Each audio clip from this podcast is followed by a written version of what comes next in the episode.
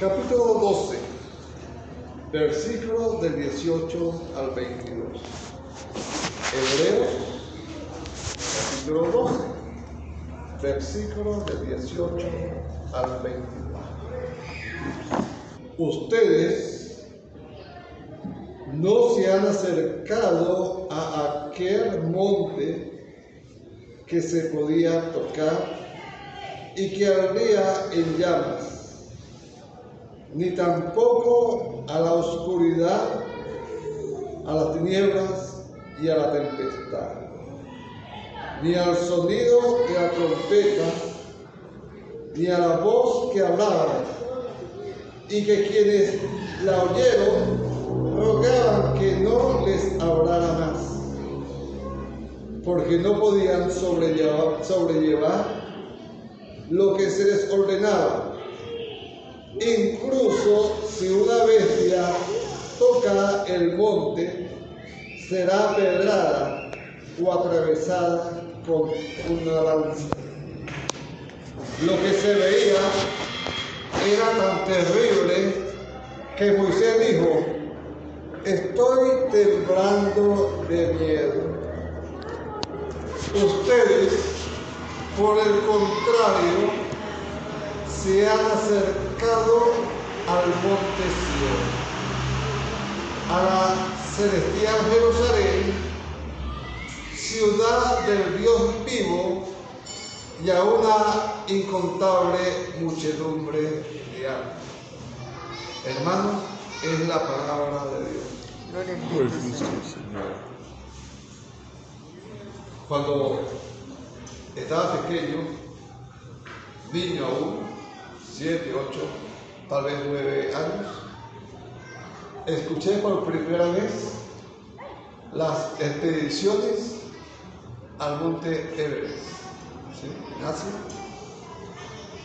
Y me sorprendí porque el monte Everest, como cada uno de ustedes debe saber, es la parte, el pico más alto del mundo como niño inocente, dije, algún día me gustaría subir o ir al Monte Everest. Ahora yo sé que por mi salud, por la situación, muchos han intentado subir al Monte Everest y han quedado en el camino. ¿sí? Solamente los más fuertes, los más resistentes, en salud, han podido escalar y llegar a la cima. Pero no solamente existe el Monte Everest, también nuestro país, en Mérida, se encuentra el pico más alto de nuestro país, el pico Bolívar. Y en el caso de Maracay, cuando va alguien a Maracay, uno de los sitios turísticos es llevarlo al Parque Henry Litier, a la montaña donde se ve la ciudad. Si es de Caracas, la gente dice, bueno, y llega un visitante, se esmera por al menos llevarlo al Ávila, observar la ciudad de Caracas. Son montañas emblemáticos. El Everest, el más grande del mundo, en nuestro país. Puse tres ejemplos, pero en la Biblia también encontramos tres montañas o tres montes emblemáticos. ¿Y esos tres montes? Lo podemos relacionar con lo que hemos estudiado todos estos dos días. El primer monte es el monte Sinaí.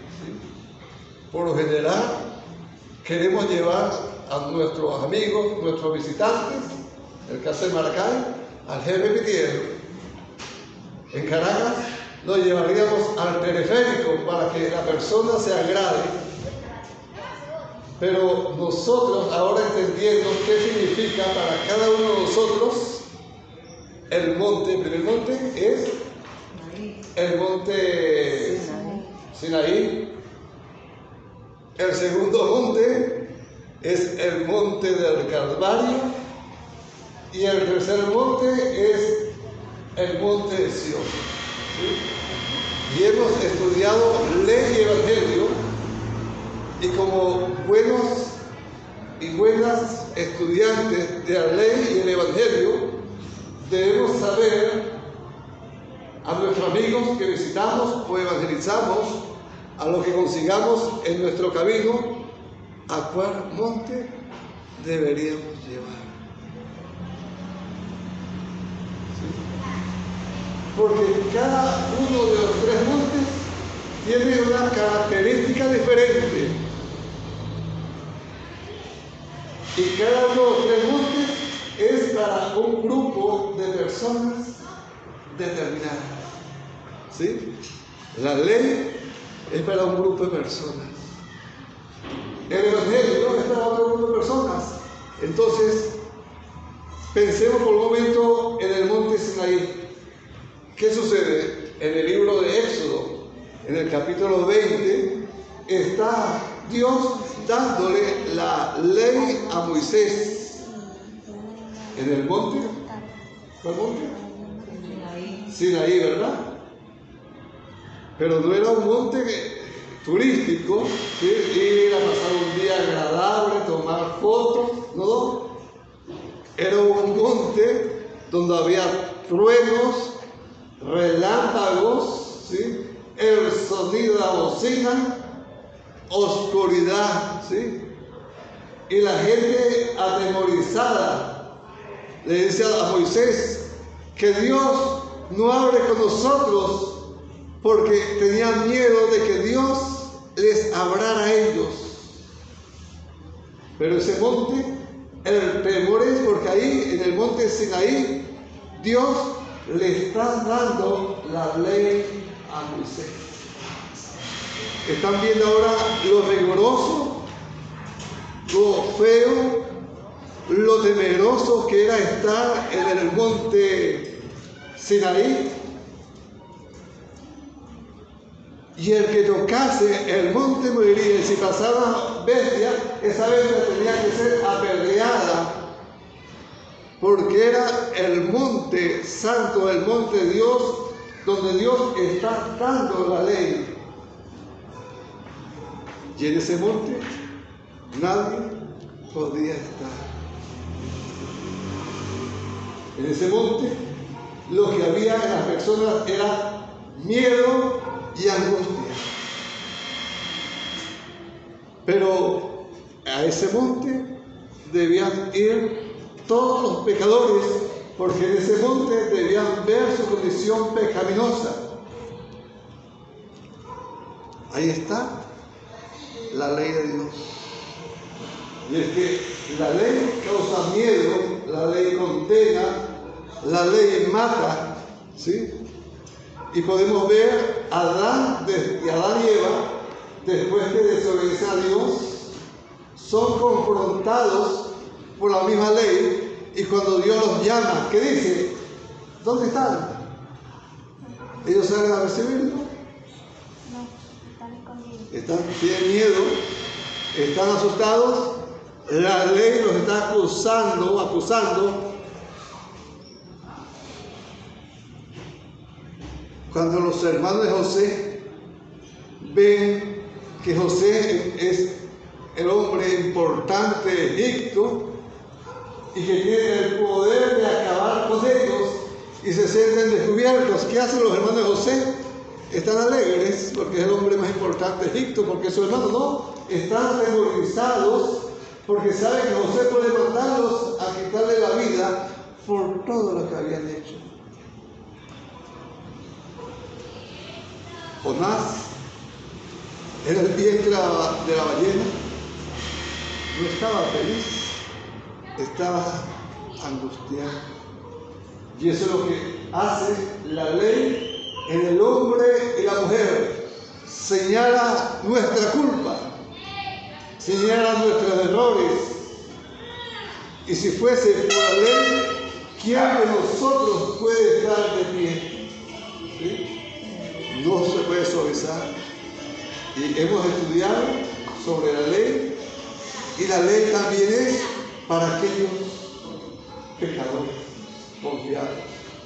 Entonces, ¿a qué monte llevaríamos a los pecadores confiados? Al monte Sinaí. Para que vean sus fallas, sus errores. para que sepan que son indignos ante Dios. El que esté confiado en sus obras, ¿a dónde hay que llevarlos? Al monte Sinaí. ¿sí? Como estudiábamos ayer, la persona tiene que estar contrita. ¿sí? La persona tiene que ver su incapacidad, su miseria espiritual. Pero cuando esa persona ve su miseria espiritual, hay otro monte. El segundo monte. ¿Cómo se llama el segundo monte? El monte Calvario. ¿sí? Pero del monte Sinaí al monte Calvario, Cristo es el camino. Entonces vamos al monte del Calvario. Cuando la persona está contrita, cuando la persona está arrepentida, no lo podemos, podemos dejar ahí en el monte sin ahí ni siquiera un día, porque cuando volvemos, de repente la desesperación ha hecho estragos. Tenemos que llevarlo inmediatamente al siguiente monte, el monte del Calvario. Estudiamos hoy que esa persona en angustia, la persona que está en duelo, la persona que se ha arrepentido y quiere tener el consuelo y la esperanza, solamente se encuentra a los pies de la cruz de Cristo. Eso es el segundo punto, Cristo. Ahí es donde cada uno de nosotros, ahora en Cristo, estamos llamados a llevar a aquellos pecadores. Pero hay pecadores arrepentidos. Pero hay un tercer monte. ¿Cuál es el tercer monte? ¿Cómo se llama? Monte Sión. ¿Y cuál puede ser el monte Sión actualmente? ¿Cuál es el monte Sión actualmente? Ajá, ¿Cuál puede ser? La iglesia. El monte Sión es la iglesia. ¿sí? ¿Cuántos montes Sión hay? Hay uno solo, ¿verdad? La iglesia es una sola y santa y católica, ¿verdad? La, en la iglesia, donde nos unimos con los ángeles, nos unimos al Señor, nos unimos a los que nos antecedieron, nos unimos a los que vendrán después de nosotros, ¿sí? Ahí en ese, en ese donde todos debemos estar, queremos estar, hay algo hermoso, algo que no encontramos en el monte Sinaí, que gracias a lo que Cristo hizo en la cruz del Calvario, en el monte del Calvario, ahora nosotros tenemos el consuelo. En el monte Sión encontramos el consuelo que solamente los medios de gracia nos ofrecen a nosotros, gracias al sacrificio de Cristo. Entonces, este es un sermón de montes. ¿sí? Me encanta mucho la geografía, estudiar eh, montañas, valles, pero en la Biblia también hay tres montes específicos. Me encanta mostrarles lugares turísticos donde yo vivo a la gente, pero nosotros como creyentes ahora en Cristo, ¿verdad? Estamos aprendiendo a dónde llevar a las personas. ¿sí? No podemos llevar a los pecadores directamente al monte Sión porque vivirían en sus pecados confiados y se perderían. No podemos llevar tampoco a los penitentes y arrepentidos y dejarlos ahí solos en el monte Sinaí. Por lo tanto, es necesaria la correcta distinción entre ley y evangelio. Y eso estudiamos también, que eso se aprende porque el Espíritu Santo que está en cada uno de nosotros nos capacita para hacer su trabajo. Que estos días de enseñanza, de aprendizaje, no es, bueno, fui a Barquisimeto y aprendí, sino que sean momentos de aprender nosotros y ser instrumentos en las manos del Señor. Que la paz bendición de nuestro Señor Jesucristo esté con cada uno de ustedes en esta tarde. Amén.